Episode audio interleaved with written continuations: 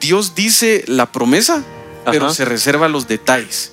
Él no dice la forma en la que van a adquirir la tierra, solamente se lo promete a Moisés. Creo que es la actitud correcta que debemos de tomar, sabiendo que no hay que intimidarnos del proceso porque ya está dicho que la promesa es nuestra. No va a sumar mucho, soy pequeño, no, no, no podré hacer gran cosa y entonces nos rendimos delante de estos enemigos porque pensamos que somos pequeños. Prefiero ser esclavo. Prefiero ser esclavo porque se ve muy difícil. Bienvenidos. Esto es el Discipulado de Casa de Dios, un espacio para compartir y crecer juntos. Bienvenidos a nuestro discipulado, a este segmento donde podemos llegar a todos los líderes de Casa de Dios. Y si tú lo estás viendo en cualquier plataforma o lo estás escuchando en alguna plataforma, para nosotros siempre es un gusto poder llegar a ti y poder compartir la palabra del Señor. Y estamos emocionados porque estamos a unas semanas, a poquitos días de vivir en Sancha. Si tú no sabes qué es en Sancha, en Sancha es nuestro congreso para liderazgo. Si tú crees que Dios ha colocado un llamado especial en tu corazón para liderar, si eres pastor, líder de tu iglesia, eh, en Sancha es para ti. Y el tema de este año es misión futuro. Lo que creemos es que tú y yo podemos hacer algo por el futuro de nuestro país, de nuestra sociedad, por el futuro de tu familia, por el futuro de Latinoamérica y puedes vivirlo, ser parte de Ensancha. En las pantallas va a salir información. Si no, puedes ingresar a ensancha.org. Dicho eso, hoy está conmigo eh, Nando, Fernando Papa y Catbis. Cat Kat es la esposa de Nando. Y antes, antes de presentarlos o que saluden, eh, Nando y Kat son parte del equipo de Lead aquí de Casa de Dios. Junto a mi esposa vemos jóvenes o parte de los jóvenes de la iglesia y todo lo que sucede en Lead es gracias al trabajo de Nando, de Kat, parte del equipo. Pero el trabajo de ellos nos hace ver bien. a mi esposa y a mí nos hace ver bien. Así que les quiero agradecer por todo lo que hacen. Nando. Gracias, pastor. Muy contentos de estar aquí, en especial que hoy está aquí junto con mi esposa. Y esperamos que en este discipulado todos puedan aprender muchísimo, que la pasemos bien y que aprendamos lo que Dios tiene para nosotros. Gracias por la oportunidad y qué alegre. Se los he dicho en privado, pero lo quiero decir en público. Admiro el matrimonio que son, reconozco el llamado de Dios sobre su vida y les aprendo mucho. Es una, es una mente súper brillante, ¿oíste? Espero que todos puedan escudriñar tu mente. Así que vamos, vamos a la palabra del Señor. Hoy vamos a estar hablando de Josué y Caleb y lo que es y lo que es reconocer eh, qué terreno, misión. Sí, eh, siguiendo la serie y con que ya vamos a entrar en Sancha, eh, le titulamos a este mensaje Misión de Reconocimiento. Y solo antes de iniciar, espero estar a la altura de la introducción que nos dio el pastor. va a haber una descompensación. Eh, y lo titulamos así, misión de reconocimiento, porque yo creo que en la vida todos tenemos que llevarlo a cabo. Tal vez a algunos les, les suena este término por películas como del espacio, o les suena de series que tienen que ver con, con guerras y demás. Y es porque justamente era ahí donde se empezó a acuñar como esta, esta frase de vamos a ir a hacer una misión de reconocimiento. Y buscando más información de esto, encontré al director o dirigente militar que más territorio llegó a conquistar en la historia de toda la humanidad. Y les estoy hablando, muchos pensarán que tal vez era Julio César en Roma o algún otro, pero en realidad fue Genghis Khan. Él fue el fundador del imperio de los mongoles y llegó a ocupar la mayor cantidad de territorio que nadie haya ocupado dentro del ámbito militar en Asia. Pero lo curioso de Genghis Khan era la táctica que él utilizaba para poder conquistar un terreno. Y como misión de reconocimiento, lo que él hacía era que enviaba espías que fueran a, investigar literalmente todo de la tribu a la que querían conquistar. Y llegaba a tal nivel de minuciosidad para investigar que él quería saber incluso los chismes de, todos los, dirigentes de ese lugar, porque a través de los chismes él eh, obtenía información como valiosa, importante. Como por ejemplo, eh, digamos que el, gobernador se lleva mal con el que está encargado de ver la salud pública del lugar a donde iba y utilizaba eso a su favor. Y encontramos que en la Biblia justamente sucede eso, en Números capítulo 13, versos 1 al 2. Escuchemos la promesa que Dios le hace a Moisés. Dice, el Señor habló con Moisés y le dijo, envía algunos hombres para que exploren la tierra de Canaán, la cual voy a dar a los hijos de Israel De cada tribu de sus antepasados enviarán a uno de sus hombres más importantes. Entonces, si están llevando notas, tal vez sería o valdría la pena eh, escribir ahí o anotar que Dios da la promesa que va a dar la tierra, sin entrar a, a mayor lujo de detalles. Y luego nos vamos a saltar al verso 16 del mismo capítulo, porque lo, lo previo es solamente el listado de los nombres, y dice así en el, perdón, en el 17. Al enviarlos a explorar la tierra de Canaán, Moisés les dijo, vayan de aquí al Negev, suban al monte y observen cómo es la tierra, si el pueblo que la habita es fuerte o débil, si son pocos o muchos. Fíjense si la tierra habitada es buena o mala y en cómo son las ciudades habitadas, si son campamentos o plazas fortificadas. Fíjense si el terreno es fértil o estéril, si hay árboles o no. Ármense de valor y traigan algunos frutos del país. Entonces, eh, hay dos cosas que me llaman mucho la atención de los dos pasajes que leímos. Número uno, Dios dice la promesa, pero Ajá. se reserva los detalles. Él no dice la forma en la que van a adquirir la tierra, solamente se lo promete a Moisés. Y eso habla acerca de la fe que tenemos que tener cuando recibimos una promesa de parte de Dios. Sin tenerlo Claro. todo muy claro, eh, sabemos que está la promesa. Y lo otro es, me encanta esa comunicación de Dios a Moisés y de parte de Moisés a sus dirigentes o a los espías que él iba a enviar.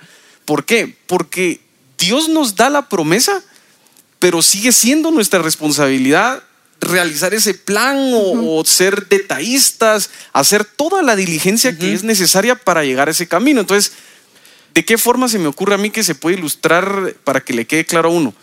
Para mí, Dios te dice, es por allá y te da una promesa, Ajá. sea la promesa que Dios te quiere dar. Te muestra el camino, pero sigue siendo mi responsabilidad seguir ese camino. Él no va a mover mis pies para que yo vaya en el camino que Él tiene para nosotros. Y así fue con el pueblo de Israel. Él dio la promesa, pero fue ya la sabiduría en la toma de decisiones de Moisés lo que lo llevó a comunicar a sus dirigentes que debían ir a, a investigar. Y déjame sumarle a eso, creo yo que no solo no da los detalles de paso por paso, ¿verdad? Para nosotros, eh, quiero intentar decirlo en palabras qué significa esto para nosotros y qué significa esto para la iglesia. Para nosotros puede ser como, ah, va, yo quisiera un sueño que tengo en mi corazón, yo quisiera proveerle una casa a mi familia. Entonces, si Dios te dice, sí, te voy a bendecir para que le proveas una casa a tu familia, pero no te da los detalles, pero tampoco te da los detalles del enemigo ni, ni las batallas que vas a luchar, ni con qué te vas a enfrentar. Es vayan y reconozcan, reconozcan ustedes solitos a qué es lo que, a qué es a lo que se van a enfrentar. Entonces muchas veces alguien puede estar orando porque quiere sacar un libro, por ejemplo, y tal vez tú le decís, Dios, pero no me dijiste quién va a ser el, quién, quién va a ser el proveedor, quién me va a ayudar en edición, no me vas a decir cómo administrar los recursos que tengo, si me tengo que ir con un inversionista o si tengo que ahorrar eh, para, para lanzarlo en este tiempo, ¿qué onda? O sea, me, di- me diste la promesa, me dijiste que ibas a bendecir mis manos, pero no me estás diciendo todo, pero es para hacer énfasis en lo que vos dijiste, es para que tu fe entre, se active, eh, que crezca, que puedas visionar, que puedas creer. Creo yo que el objetivo de Dios de no decirte todas estas cosas es hacer de ti una persona con coraje, con valentía, con fe. Que haga su parte, por así decirlo. Y tal vez si se pudieran ir con algo, añadiendo a lo que decías, pastor, sería, de este punto sería, ¿cuál es la misión de reconocimiento que tú tendrías que estar haciendo ahorita de acuerdo a la promesa que Dios te hizo? Si esa promesa es, eh, siguiendo el ejemplo de la casa, que le quieres proveer una casa, ¿cuál debería ser esa misión de reconocimiento que tú deberías estar haciendo hoy? Tal vez deberías estar haciendo un presupuesto, un plan de ahorro, encontrar al arquitecto idóneo para que puedas realizar ese plan que tenés. Y eso fue justo lo que le pasó a Moisés y a los dirigentes. Les dio las instrucciones, los envió y luego eh, este, esta, esta parte se las voy a narrar yo si quieren. Lo que sucede es que los espías van a explorar durante 40 días la tierra y encuentran todo tipo de cosas. Ven todas las ciudades, suben los montes, los bajan, los vuelven a subir, los vuelven a bajar. Y dice que encontraron un fruto tan grande que lo tuvieron que cargar entre dos. Y en efecto lo que dijeron era, sí, aquí sí fluye la, la leche y la miel. Y luego entregan el reporte a, Sí. a Israel. Ajá, entonces estuvieron 40 días y como investigando, viendo todo. Y este es el reporte que iban a decir. Esto está en números 13 del 25 al 33. Entonces dijeron, nosotros llegamos a la tierra a la cual nos enviaste. Esta ciertamente fluye leche y miel, y aquí tiene sus frutos. Pero la gente que habita esa tierra es fuerte, y las ciudades son muy grandes y fortificadas. Además, allí vimos a los hijos de Anac. Los amalecitas habitan en el Negev. Los hititas, jebuseos y amorreos habitan en el monte, y los cananeos habitan junto al mar y en la ribera del Jordán. Caleb pidió al pueblo que se callara delante de Moisés y dijo, Sí, como que empezó la murmuración cuando empezaron a dar el reporte, ¿verdad? Entonces Caleb los, los calla y, y delante de Moisés les dice, subamos pues y tomemos posesión de esta tierra porque nosotros podemos más que ellos. Pero los que habían ido con él dijeron, no podemos atacar a ese pueblo porque ellos son más fuertes que nosotros. Me encanta porque está cómo habla Caleb y cómo están, lo- hablan los otros, ¿verdad? Y, y es interesante porque así como decía Nando, la promesa ya está la tierra, ¿verdad? Van a ir a Canaán y es la tierra prometida, pero el proceso para llegar a la promesa los intimida. Entonces empiezan a intimidarse en lugar de decir, es buena tierra, ahí fluye leche y miel, vamos, porque eso es lo que Dios me está prometiendo a mí, ese es mi futuro, lo estoy viendo. Pero en lugar de, de armarse de valor, es el miedo y, y se intimidan de no soy capaz, Ajá. no, eso no es para mí, eh, no lo vamos a lograr y dicen, mejor no. Y miren cómo influye el liderazgo, porque mandaron a, a, 12, a 12 guías, ¿no? A los líderes, supongamos, y regresan la mayoría diciendo, no vamos a poder. Está muy fuerte. Entonces, me encanta el discurso de Caleb y dice, después del discurso, vamos, ¿verdad? Y vayamos por ellos. Y creo que es la actitud correcta que debemos de tomar, sabiendo que no hay que intimidarnos del proceso porque ya está dicho que la promesa es nuestra, ¿verdad? Sí. En los primeros ejemplos que utilizamos, creo yo que alguien puede estar escuchando esto, viendo esto y dice, "Ah, o sea, ¿qué ejemplos más egoístas? ¿Un libro o una casa? Pero pongamos a pensar un poquito más como iglesia.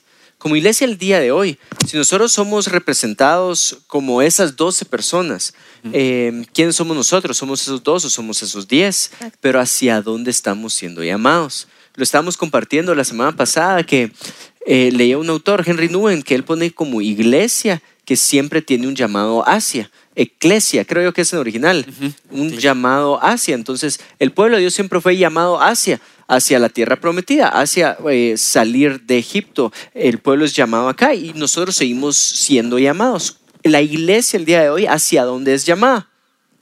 Hasta hacia esa nueva tierra, esa nueva Jerusalén, a establecer el reino de Dios acá en la tierra, cielos nuevos y tierra nueva. Entonces nosotros sí tenemos un llamado hacia dónde vamos. Entonces tal vez no tenemos que reconocer Canaán, pero sí podemos reconocer qué es lo que está en contra de establecer el reino de Dios acá en la tierra. Entonces dejemos el ejemplo a un lado de un libro, dejemos el ejemplo a un lado de una casa y pongámonos a pensar como iglesia, ¿a, a qué es? ¿Qué estamos siendo llamados a conquistar? ¿Qué estamos siendo llamados a, a- establecer? Entonces podríamos reconocer nuestros enemigos. Y creo yo que hacia eso va ensancha este año. Es, bueno, como iglesia, ¿quién son nuestros enemigos ahorita? Eh, tal vez no son estos grandes gigantes, pero puede ser una, una línea de pensamiento, una ideología, eh, un- una agenda egoísta detrás de algunas... eh, no me quiero poner muy, muy político. Ah, ahorita, ¿verdad? Pero sí me quiero poner muy iglesia, muy comunidad, muy... Tenemos que reconocer que la promesa está. El reino de Dios se va a establecer acá en la tierra. Sí. Va a regresar Jesús, en nuestro Mesías va a gobernar. Está. Pero entonces podemos cruzar los brazos y decir, ah, va, va a venir. Entonces no tengo papel que jugar. No, sí tienes un papel que jugar. ¿Qué papel vas a jugar? ¿El de los 10 o el de las dos personas? Y siguiendo ese ejemplo, justamente me parece curioso porque lo que yo veía ahí es el poder que tienen las palabras. Porque con las palabras, eh, los 10, justo como decías, influyeron para mal y Josué y Caleb están intentando influir para bien. Pero sería muy ingenuo de nuestra parte querer, eh, como iglesia, ¿verdad? O sea, establecer el reino de Dios acá, como ibas diciendo, y no tomar en cuenta el enemigo contra el que estamos peleando. Y tal vez no es irse con la tendencia o ponerse político, pero así como utilizaron las palabras tanto los 10 espías como Josué y Caleb, yo me ponía a pensar hoy en día no es que tu llamado sea a literalmente las armas, ¿verdad? No es que literalmente esta misión de reconocimiento es decirte ponete bélico, ponete violento en contra de X o Y razón, sino lo que hoy estamos viendo para mí es una batalla de ideas Ajá. que son formadas por conceptos, que son formadas por palabras. Y tanto tú como yo tenemos esa capacidad de utilizarlas en pro de establecer el reino de Dios, que es nuestra misión, y comprender que hay un enemigo, reconocerlo. Hoy el discipulado se llama misión de reconocimiento y saber que ese enemigo son ideas y corrientes de pensamiento que van en contra de lo que nos enseña la palabra de Dios. Y si lo tenemos claro, creo yo que no vamos a ser como ingenuos de no verlo venir. Pero si somos una generación que no tenemos nuestro fundamento sobre la roca, que es la palabra de Dios, creo que podríamos irnos más por el lado de los 10 espías que de Josué y Caleb. Porque realmente Josué y Caleb no era que... Para mí ellos dos tuvieron una actitud distinta porque se basaron en lo que decía Dios, en Ajá. la palabra. Y si la palabra de Dios es tu fundamento, no te vas a equivocar. Qué no vas a correr el riesgo de volverte los, los otros 10 espías. Y en el versículo 32, en el mismo capítulo 13 dice, además entre los hijos de Israel hablaron mal de la tierra que habían explorado y hasta dijeron, la tierra que recorrimos para explorarla se traga a sus habitantes. No sé cuánto estuve buscando si había alguna referencia aquí y mm, nada más encontré un par de noticias en. Google. Nunca vayan a escribir en Google que, eh, por qué la tierra se traga a sus habitantes. No lo escriban porque van a salir muchas cosas que no suman.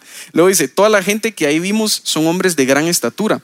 Ahí vimos también gigantes, son los hijos de Anak, esa raza de gigantes. Ante ellos nosotros nos parecía, eh, esto es lo, lo que más me llamó la atención, ante ellos a nosotros nos parecía que éramos como langostas y a ellos también así les parecíamos.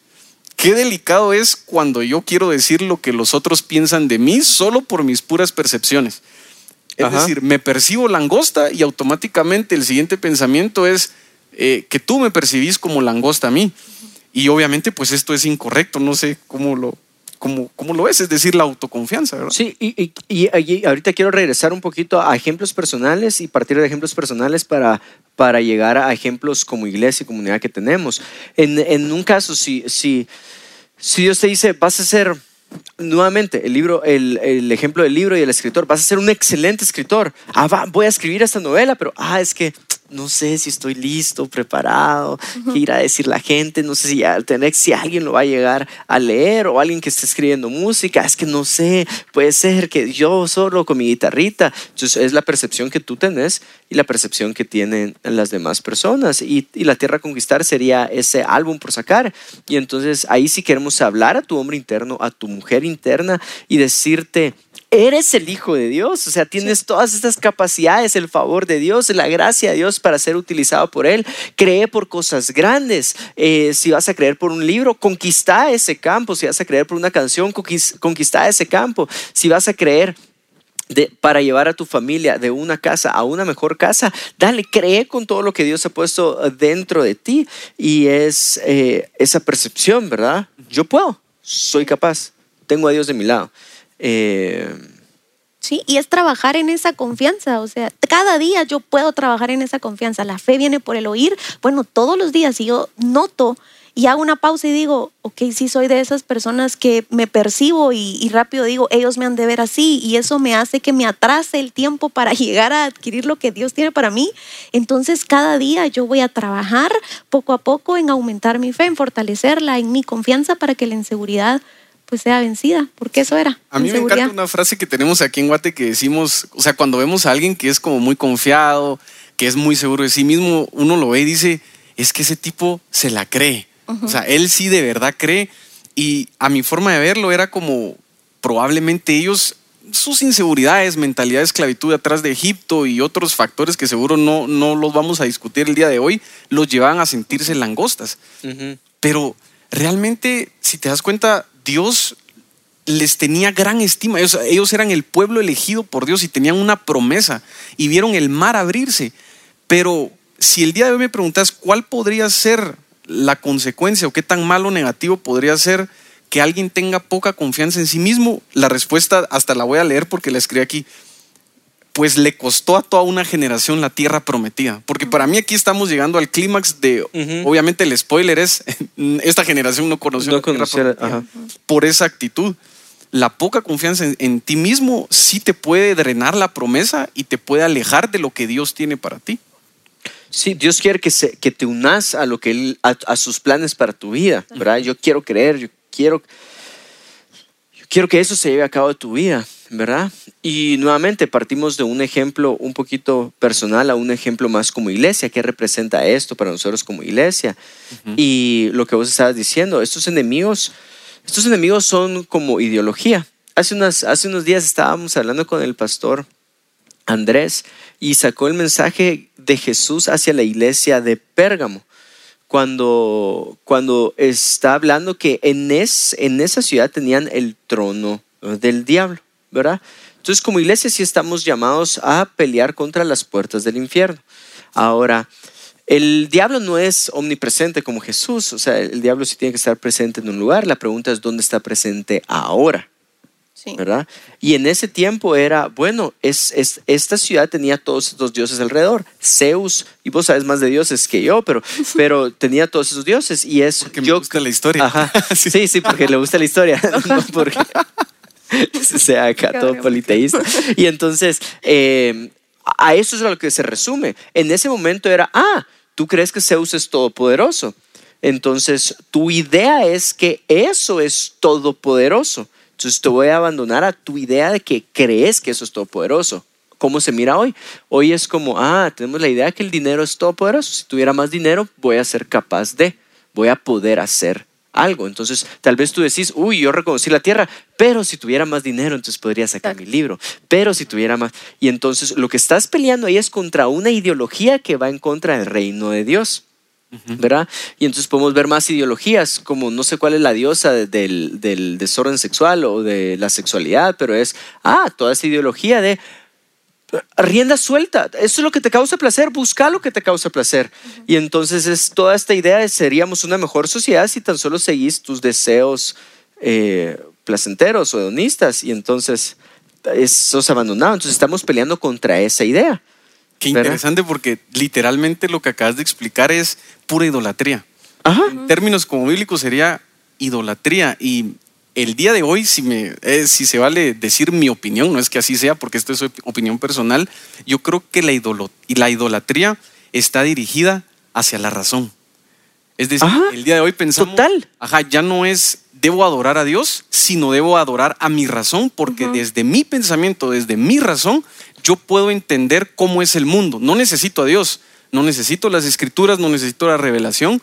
Con mi razón es más que suficiente para percibir el mundo y tomar decisiones en base a, a ello, pero sabemos que no es así. Nosotros peleamos porque se, se sepa que la adoración debe ir enfocada hacia Dios. Ahora, llevémoslo a Canaán. Estos grandes enemigos. Si estos son nuestros enemigos, entonces ¿cuál es el horror que nosotros podemos cometer como las 10 personas?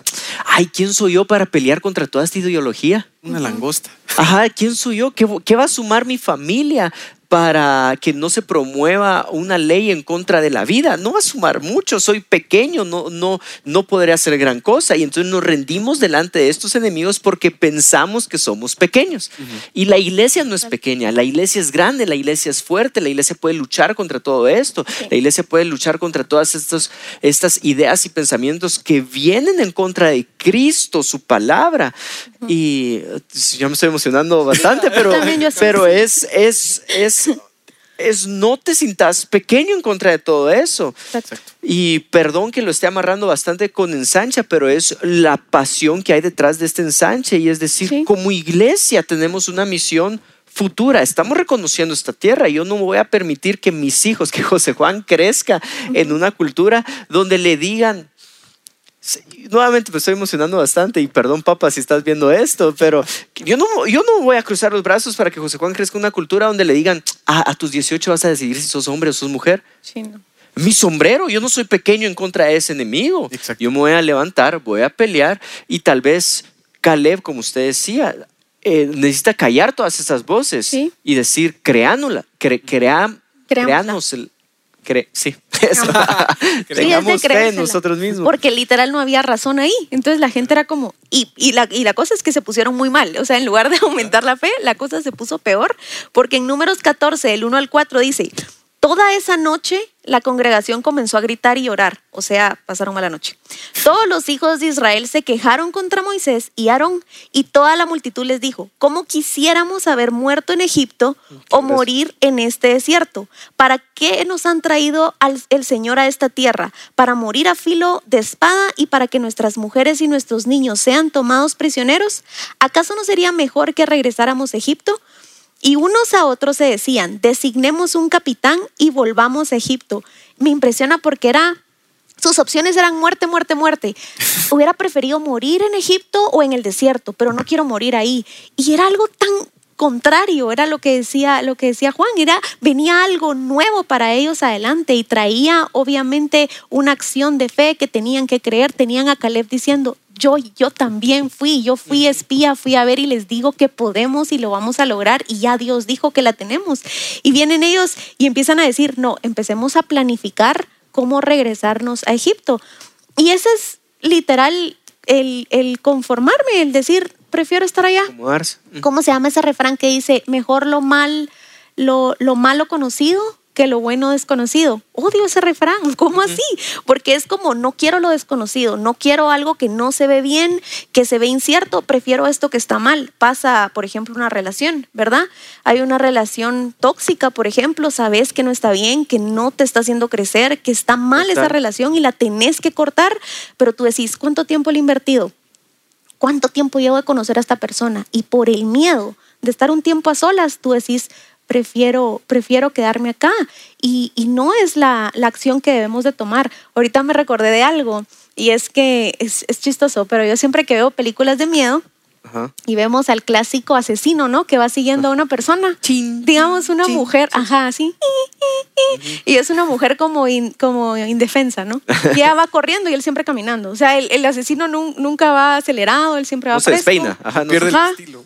Y, y ella se mete y ella la sigue. Entonces yo siempre le digo a Nando cuando veo esas películas, ay no, yo me dejo morir.